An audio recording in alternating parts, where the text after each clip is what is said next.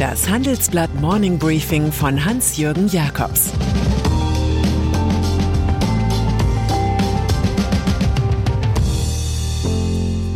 Guten Morgen allerseits.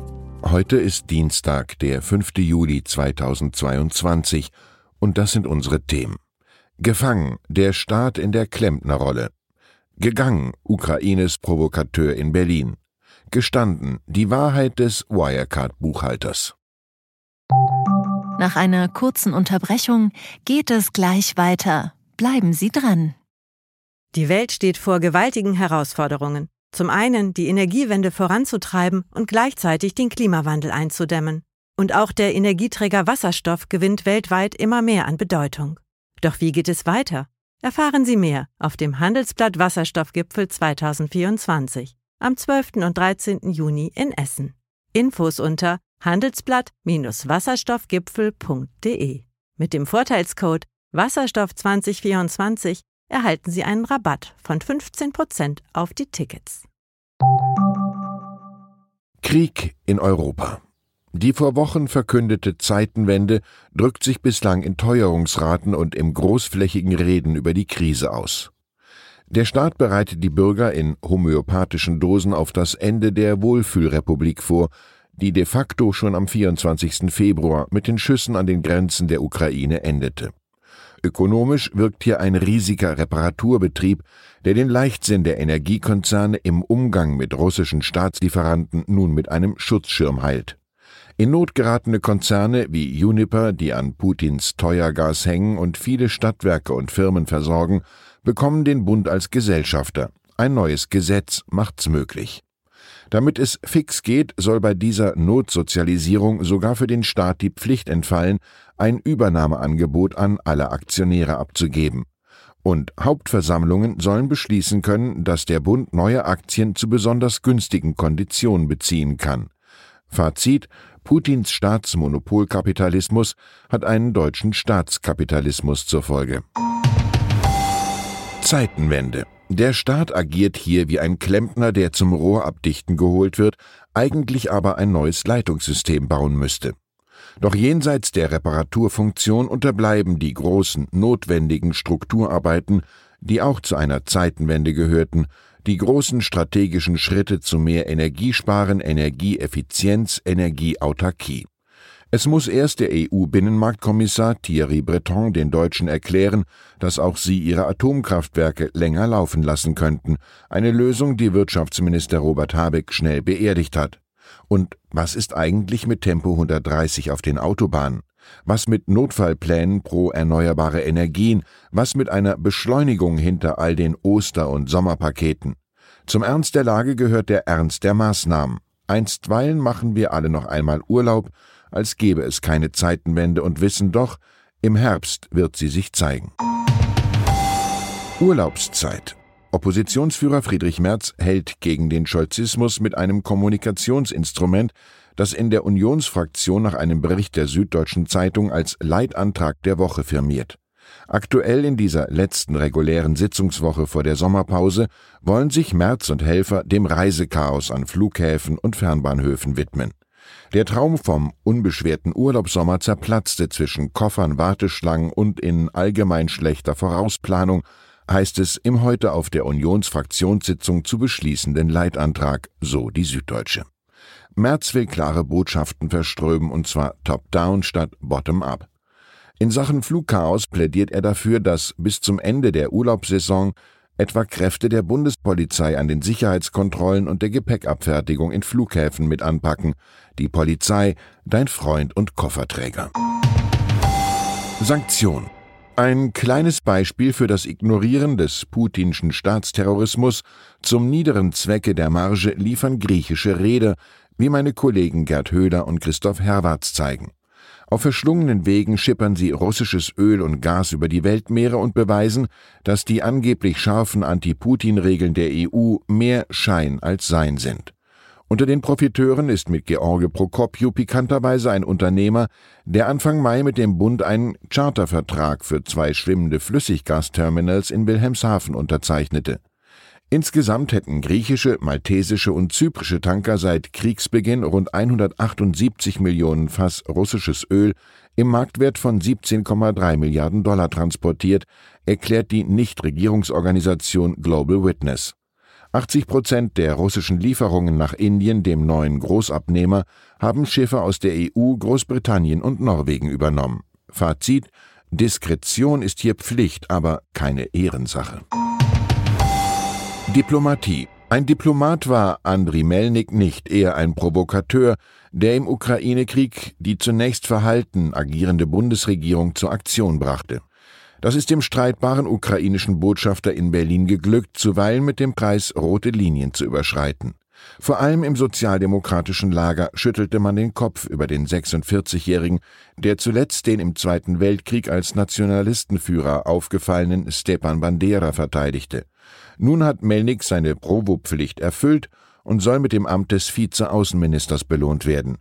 In deutschen Talkshows wird er fehlen. Die Kosten für den Wiederaufbau der Ukraine schätzt das Land auf 720 Milliarden Euro, wurde auf der Ukraine Recovery Conference in Lugano bekannt, an der knapp 40 Staaten und 18 internationale Organisationen teilnehmen. Finanziert werden soll das Ganze zum großen Teil aus beschlagnahmten Vermögen des russischen Staats und der Oligarchen. Russland. Da könnte auch Wladimir Putin sein Schärflein beitragen. Sein Jahresgehalt wurde vom Kreml vor ein paar Jahren noch mit mageren 120.000 Dollar beziffert. Demnach besitzt er auch nur ein 80 Quadratmeter großes Apartment, drei Autos und einen Wohnwagen. Das US-Magazin Fortune allerdings schätzt sein Vermögen auf stattliche 200 Milliarden Dollar, was Augenhöhe mit den Westkapitalisten Elon Musk, Jeff Bezos und Co. sichern würde. Zu den vermuteten Besitztümern gehören ein Palast am Schwarzen Meer, das Skigebiet Igora in Nordwestrussland, mehrere Ferienhäuser und eine Villa in der Nähe von Moskau.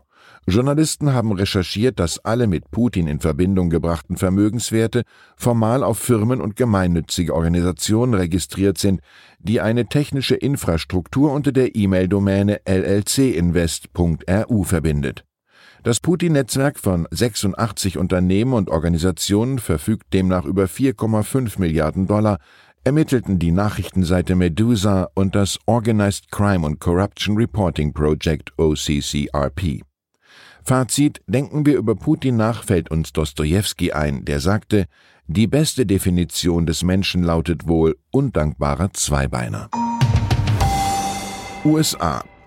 Und was macht Putins amerikanischer Freund Donald Trump, dem er 2016 im Wahlkampf subtil geholfen hat? Er führt derzeit in den USA ein Rennen gegen die Zeit. Die öffentlichen Sitzungen des Untersuchungsausschusses vor dem Kongress fördern immer mehr unliebsame Interna zutage. Danach wusste der Ex-Präsident alles über den Sturm auf das Kapitol am 6. Januar 2021, ein Rädelsführer hinter dem Vorgang. Es hilft ihm nicht mehr, eine Kronzeugin wie Cassidy Hutchinson als Verrückte zu diffamieren. Die Mitarbeiterin des Weißen Hauses sagte unter Eid aus, Trump habe genau gewusst, dass die Demonstranten bewaffnet waren, und er habe mit ihnen eigentlich unbedingt zum Kapitol laufen wollen. Auch mobilisiert das Anti-Abtreibungsurteil der von Trump am Supreme Court platzierten Richter seine Gegner. Aus all diesen Gründen erwäge der Ex-Präsident eine Schnellbewerbung für die Präsidentenwahl 2024, schreibt die New York Times. Sein größtes Risiko, dass ihn das US-Justizministerium tatsächlich anklagt. Für Putschisten hat vielleicht am Ende selbst der nach rechts gewanderte Supreme Court kein Verständnis. Mobilität. Die alte Autowelt, Toyota und Volkswagen ganz vorn. Die neue Autowelt, BYD aus China als Nummer 1. Niemand auf der Welt verkauft mehr New Energy Vehicles, NEV, auf die die kommunistische Regierung in Peking setzt, als die Firma des Gründers und CEO Wang Huanfu. Wo Rivale Elon Musk immer wieder nachbessern muss und beispielsweise seine neue Fabrik im brandenburgischen Grünheide zwecks besserer Aussteuerung schon wieder für zwei Wochen schließen muss, zieht Wang für seine E-Autos ein Triple Play durch. Mit einer großen Plattform für den Automobilbau, einer eigenen Batteriezellenproduktion ohne Kobalt sowie künftig einen eigenen Zugang zum wichtigen Batterierohstoff Lithium. Offenbar plant Build Your Dreams, wie BYD heißt, den Kauf von sechs Minen in Afrika. Von Januar bis Mai 2020 hat Wangs Konzern mehr als 505.000 E-Autos im weltweit größten Markt China ausgeliefert, ein Plus von rund 350 Prozent. Tesla kam auf knapp 216.000 Karossen und Volkswagen unter ferner liefen. Wirecard. Und dann ist da noch Stefan von Erfa, 47, einst Chefbuchhalter der kollabierten Pinocchio-Firma Wirecard. Nach einem Bericht der Financial Times hat der Mann zugegeben, Dokumente gefälscht zu haben, die von den Wirtschaftsprüfern der Firma KPMG im Rahmen einer Sonderprüfung angefordert waren. Von Erfa ist einer von drei Angeklagten in dem von der Münchner Staatsanwaltschaft angestrengten Verfahren. Vor ihm hatte nur Oliver Bellenhaus, einst Chef der Dubai-Tochter des DAX-Finanzkonzerns, als Kronzeuge über die Machenschaften des Unternehmens geplaudert, das im Juni 2020 in der Pleite endete. 1,9 Milliarden Euro Guthaben hatten sich in sehr heißer Luft aufgelöst. Van Erfer bestritt zunächst jegliche Verwicklung in den Betrug, gab nun aber die Manipulation zu, angeblich ein Einzelfall. Fazit vom griechischen Staatsmann Demosthenes wissen wir, nichts ist leichter als Selbstbetrug, denn was ein Mensch wahrhaben möchte, hält er auch für wahr. Ich wünsche Ihnen einen wahrhaft schönen Tag. Es grüßt Sie herzlich Ihr Hans-Jürgen Jakobs. PS Steuerfreie Einmalzahlung, höhere Löhne oder Gaspreisdeckel. Die Bundesregierung denkt über Entlastungen wegen der hohen Inflation nach. Welche Maßnahmen würden helfen? Sollte sich die Politik in Tarifverhandlungen einmischen? Schreiben Sie uns Ihre Meinung in fünf Sätzen an forum.handelsblatt.com.